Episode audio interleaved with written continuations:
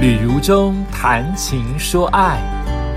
欢迎收听《旅如中谈情说爱》，跟如中一起谈情又说爱哦。如中最近主持了一场万人的家庭日啊，我很喜欢主持运动会跟家庭日。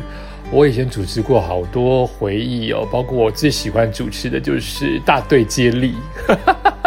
我喜欢转播每一个跑得好的、跑得慢的，以幽默的方式给他们加油。我也喜欢。呃，主持排球，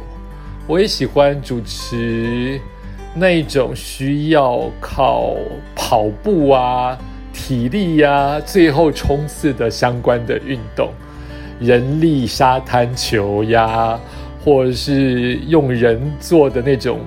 桌上足球呀，或者是拔河啊，我都喜欢。好，那这次主持了在。三重的大都会公园，老天爷真的是帮忙！我这边拜了半天的祈求观世音，真的给了我们一个井下微微的毛毛雨，整天凉爽的阴天。谢谢谢谢老天爷！他们说三重的那一块路，呃，那那那个大都会公园很少下雨。我记得我主持过一次。在这个场地，当时还没有那个捷运跟桃桃捷的时候，是台风天的前一天，晴朗无云，没有半片云，晒到那个时候是主持三铁，很多人都摔车都中暑，可能是我最晒的一次运动会的主持，因为我主持完中午去。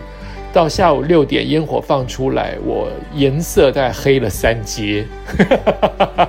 还好没有中暑。我觉得投入就是这样，投入比较不易中暑，因为它有肾上腺分泌。我在运动会主持非常非常的投入啊，呃，包括这次主持的时候，虽然这么的阴凉，这么的舒服，但也碰到一个危机的状况，也不能算危机，应该算是互相帮忙。那就是我们主持的。他有分小孩跟大人的竞赛，可是小孩比较不易控制，加上小孩真的太多了，那个维持队伍都维持好久，所以小孩的部分大底类，他们都是幼稚园到小一、小二、小三、小四都有，所以大底类。那原本的女主持人她很尽责，她每一个呃每一个流程她都有带到，但有时候要看状况。有时候需要现场的一些删减，这需要经验。那以我跟活动公司跟这家企业的默契，我很快就接手了，就二话不说，我就是我来，我来，我来。虽然我不懂游戏规则，但我们有那个 sense 跟敏感度，大概知道什么地方就算是我不懂，我可以借由其他的部分发挥我的功效，好比让流程加速，好比让安全。更行有保障，因为都是小朋友哦，稍微不小心跌倒，父母都会心疼的。他不是大人这么耐摔，其实大人也不耐摔，所以都是要尽量让父母感受到我们都有在看顾到你的孩子，所以就直接下海，呃，把这个流程的速度补回来，几乎可以说是完全准时的继续进行大人的游戏。后来可能他们把小孩子的竞赛。往后延了一两队，所以才可以让这次的竞赛这么顺利。然后我就主持了我电视上看到的毽球。你有看明星运动会吗？全明星运动会那个最近流行的毽球，电视上看觉得好复杂。你真正打进去，你就会觉得没想象中复杂。它有一些基本的规定，规定出来了之后，后面要靠的，按理说应该要靠智力取胜。如果你有看这个话，你大概知道我讲什么。就是当击球那个人要特别找没有人守卫的位置击球，那你就容易得分。可是我后来看一看，我觉得这个比赛最重要的反而是体力耶，智慧第二，因为体力好累哦，整场跑两队整场跑很累，加上都会公园风很大。所以你要对抗的，也许不是对方的智力，是风来开玩笑，一下子逆风，一下把你吹很远，你怎么救都救不到，追也追不到。所以很多人在草皮当中都滑倒了，超级辛苦的。我觉得毽球是超级辛苦的一个比赛，完全不输篮球、排球这一类的体育竞赛。哇，这是谁发明的？真是有趣的一个比赛。然后主持完这个，就主持到呃，包括有点像是拼图，有点像是接龙这样子的趣味竞赛。然后发现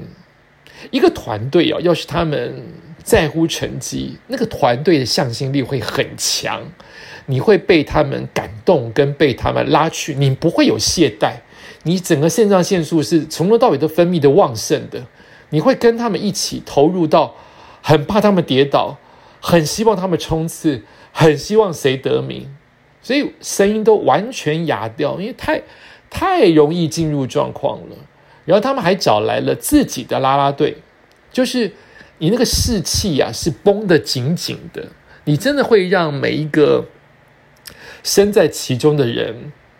有荣誉感，当然压力是在所难免。你已经这么爆肝的企业了，你还得要找休息的时间去练习各项技能，你要花的时间。所以这些这些工程师的家人真的是很伟大，你真的要 cover 家里的一切，才能完成家人在前线不停的打拼，创造出台湾的经济奇迹。因为即使像运动会这样子，他们都非常有荣誉心跟荣誉感，希望拿到第一名，所以那个加油的士气是又好笑又有趣，又团结又有向心力。我非常喜欢主持运动会，然后就是一连串的歌手歌手在演唱。我对歌手比较无感，可能我在这个圈子久了，什么明星都看过了。可能就没有直接接触，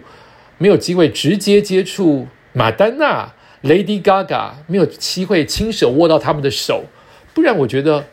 好像都看过了，所以我没有这么风靡艺人跟明星，反而在主持艺人跟明星的时候，我反而可以好好的休息，就是现场很容易带动气氛，那我就可以不用这么的费力。然后就举行他们的抽奖，抽奖是有数位的方式，一次都送的礼品都送的好好哦。然后看到了烟火，整整三分五十二秒，就等于是一首歌是一首歌的那个时间，好接近烟火。我好久没有这么贴近烟火，对我来说，烟火有几次的经验让我难忘。第一次觉得是我爸带我去的，可能是我小五小六。去大道城，人挤人，是我人生第一次看烟火。爸爸把我带去定点，烟火在对面炸，我觉得好幸福哦。就是爸爸只带我去，也不知道为什么哥哥姐姐不去，我觉得好快乐。那个那个那个印象，走在西门町路上我还记得，走进走出搭公车我都还记得，可是烟火我大概不记得了。我觉得好快乐。然后我还记得的烟火，包括了我在台北之音还担任 Radio Boy 的时候，我去守烟火，所以烟火在我的头顶炸开，那个烟火的余烬都掉到我的嘴巴里，烫死了，臭死了，苦死了，还是快乐，因为能够参与当年还不红的跨年演唱会，我们已经在。远气的门口办跨年演唱会超危险，居然在远气的小小的广场直接架起烟火台往上炸，超级危险。还好完全无事，只有我吃到烟火而已。我还记得的烟火包括了，呃，我主持。第四次台北军的跨年是我站到跨年舞台主持的前半场，七点到十点半，但最后倒数我也走出来了，所以我们可以一起倒数五四三二一，一零一就在我们的旁边，最佳位置看到当时没有什么风害的，风吹的不夸张，然后也天晴的一零一的烟火，真的会快乐。我也很喜欢主持跨年，我现在的知名度不止。不足以可以主持跨年，但我的经验绝对可以主持哈！我控控时超级厉害。然后我还记得我在台场看看烟火，台场的圣诞节好像第二个礼拜吧，很冷，台场临海很冷，他也放了大概五分钟的烟火，足足看了五分钟就冻啊，那个手。持着我们的手机拍摄，整个整个手都是硬邦邦的，冻在一起。接着就是这一次看烟火喽，因为我们想象中那个烟火可能在，好比我认为它应该在一公里以外，我没有想到它在三百公尺之内，所以非常接近的地方，在安全措施都围得很好的情况之下，它在我的眼前炸开，太舒服了，太好看了，就来不及拍，因为地上有炸，天空也有炸。当你镜头要对着地上，你就看不到天空，所以就变成我把手镜头那个手机对着地上拍，但我眼睛要看天空，所以永远会有看不到的一面。